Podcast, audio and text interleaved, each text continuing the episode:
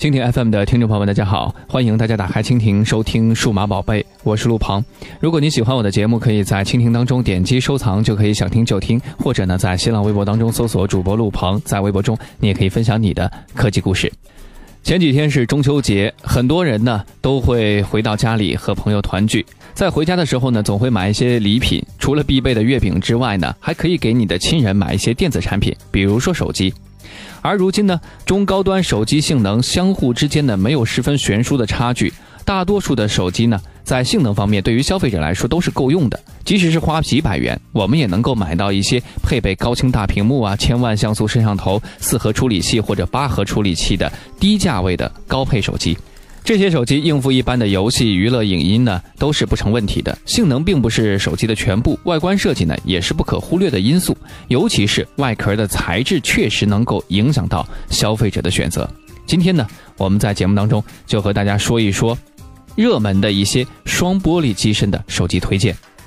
在外观设计方面呢，材质是可以划分为金属、塑料。玻璃等类型，玻璃机身呢已经成为了手机设计的一种潮流，具有滑顺的一种手感和亮丽的外观。如果一款手机采用双玻璃设计，具有不错的美感。除了美感之外呢，玻璃带来的手感也是相当好的，这是塑料甚至是金属机身模仿不来的。接下来呢，我们就为大家推荐几款采用双玻璃材质设计的手机，它们分别是三星的 Galaxy Note 7、努比亚的 Z11 Mini、荣耀八。魅蓝的 U 二零，这档节目呢，在中秋节之前呢没有赶上送给大家，大家可以在国庆节到来之前呢，如果想入手这些手机，可以去看一看。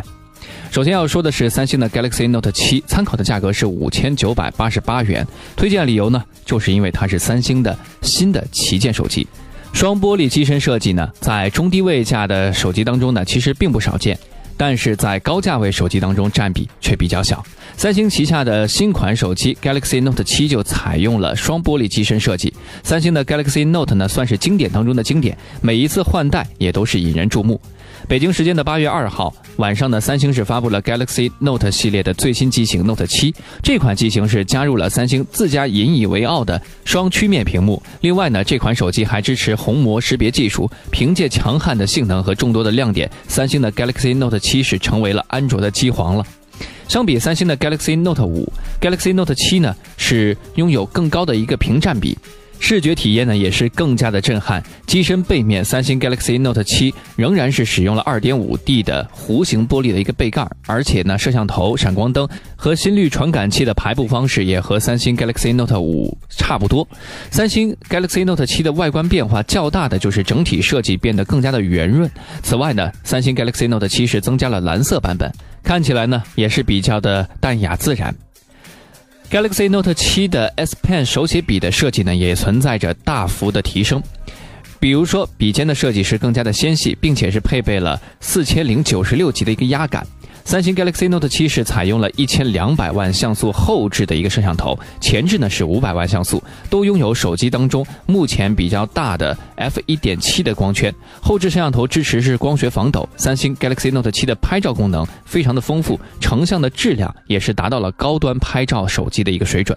这款手机呢，基于安卓六点零点一的优化，手机内置的是一个阅读软件，用户可以选择自己感兴趣的新闻源，他们会以杂志式的一种排版方式呈现在你的面前，而翻页呢切换带来的一个动画效果也是非常的华丽。在手机的解锁方式上面呢，这款机器是提供了三种方案，第一种是密码解锁，第二种是指纹解锁，第三种是虹膜识别。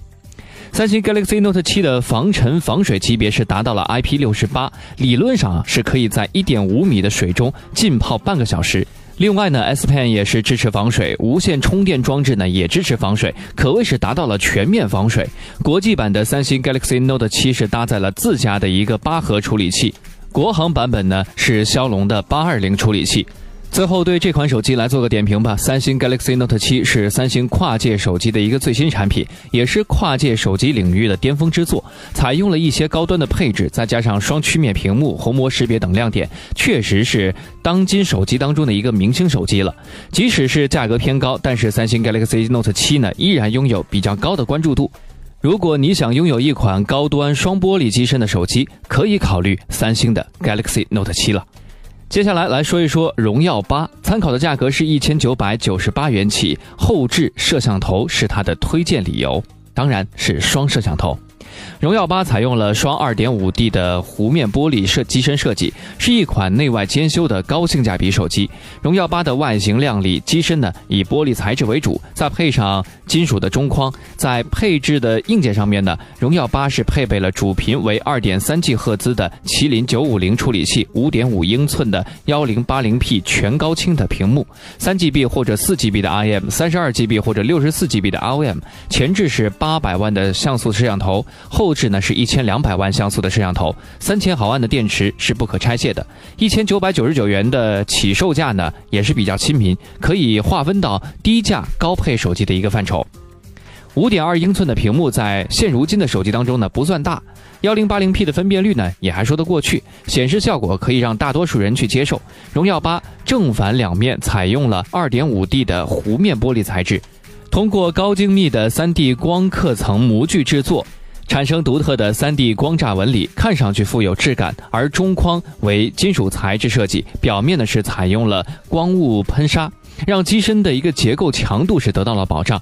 背面玻璃是采用了十五层工艺打造，而普通的玻璃工艺呢也只有到六到八层，这在荣耀系列的机型当中呢绝对是绝无仅有的。在软件配置方面，荣耀八是采用了基于安卓六点零的一个系统深度优化，有针对国人使用习惯的一个优化。在事关运算性能的硬件配置方面，荣耀八搭载了一枚麒麟九五零处理器。荣耀八在 R A M 以及 ROM 上呢有三个版本，分别是三 GB 加三十二 GB 和四 GB 加三十二 GB 以及四 GB 加六十四 GB，而且呢都是支持 TF 卡的一个扩展。来说一说拍摄方面吧，荣耀八的双摄像头模组当中呢，是延续了荣耀 V 八上面的设计，拥有两颗一千两百万像素的摄像头，光圈是达到了 f 二点二，分别采用了黑白与彩色的传感器，基本上呢是可以提高控噪的性能，弱光下的拍摄质量呢也会更好。荣耀八配备了双色温补光灯，补光的效果呢也比较好。在拍摄功能方面呢，支持自动对焦、人脸识别、微笑快门、HDR、连拍、3D 全景自拍等等等等。荣耀八是手机市场的新锐，姿态呢也比较低，一千九百九十九元就可以拥有。虽然没有提供六 GB 的 IM 的版本，但是四 GB IM 基本上也是能够满足消费者的实际需求了。除了整体配置规格比较高之外呢。双后置摄像头也是荣耀八的一大魅力，同价位呢也有此配置的机型确实是不多。荣耀八的降价空间呢不会特别大，但这款手机感兴趣的消费者呢没有持币观望的必要了，赶快入手吧。接下来要说一说魅蓝的 U 二零，一千零九十九元起，双面的二点五 D 玻璃设计。魅蓝 U 二零呢，共有两款机型可以供消费者来选择。十六 GB 的版本呢，售价是一千零九十九；三十二 GB 版本售价是一千两百九十九。在采用双面的二点五 D 屏幕设计的手机当中呢，属于。低价位的手机了。魅族 U20 的主要配置包括5.5英寸的全高清屏幕，以及呢这个八核处理器两 GB、3GB 的 IM，16GB、32GB 的 ROM，前置是500万像素的摄像头，后置是一千三百万像素的摄像头，三千两百六十毫安的电池等等。魅蓝 U20 采用了双面的 2.5D 玻璃设计，在光线的折射下呢，再一次有了一种晶莹剔透的感觉。除了月牙白，魅蓝的 U20 还有星空黑、香槟金、玫瑰金等配色可以选择。魅蓝的 U20 的中框、摄像头和 Home 键呢，均是采用了高光倒角加以修饰。M Touch 2.1是集成指纹识别模块，后壳的 2.5D 玻璃除了摄像头双色温的一个补光灯的开孔之外呢，再无天线条来割裂一体性了。大面积的玻璃的触感是温润细滑，在满眼全金属手机当中呢，也是相当别致的。五点五英寸屏幕在同价位手机当中称得上是大屏幕了，一九二零乘以幺零八零像素的分辨率，在这个价位的手机当中也算是比较高的分辨率了。像素密度是达到了视网膜屏幕标准，整体的显示效果不错，没有明显的颗粒感，可以满足普通消费者的一个视觉需求。三千两百六十毫安的电池呢，对于这个屏幕尺寸的手机来说呢，不算小，正常情况下待机一整天是没有问题的。来做个点评吧。魅蓝 U20 延续了魅蓝机型价格低的一个特点，对于购机预算刚刚超过一千元的消费者来说呢，还是比较合适的。魅蓝 U20 的整体配置在同价位机型当中又处于主流水准，性能呢足够给力。但如果考虑到换机周期比较长的话，最好选择高配机型。目前呢，像魅蓝 U20 这样采用双面 2.5D 玻璃设计的一个低价位手机不是很多，喜欢玻璃机身设计的消费者可以关注这款机型。今天在节目当中，以上介绍的几款机型呢，都是采用了双玻璃机身的一个设计，看上去啊，就像艺术品一样，颜值呢是比较高的。对于金属风和塑料机身的手机呢，双玻璃机身手机呢还有一定的优势。玻璃所带来的手感是金属和塑料无法媲美的。有意购买呢可替代平板电脑手机的消费者，就可以选择三星的 Galaxy Note 7。如果购买预算为一千五百元的消费者，就可以考虑购买 Lumia Z11 Mini。对于双后置摄像头感兴趣的消费者，就可以选择荣耀八。对于打算购买千元级双面二点五 D 玻璃手机的消费者来说呢，魅蓝 U 二零是一个比较合适的选择。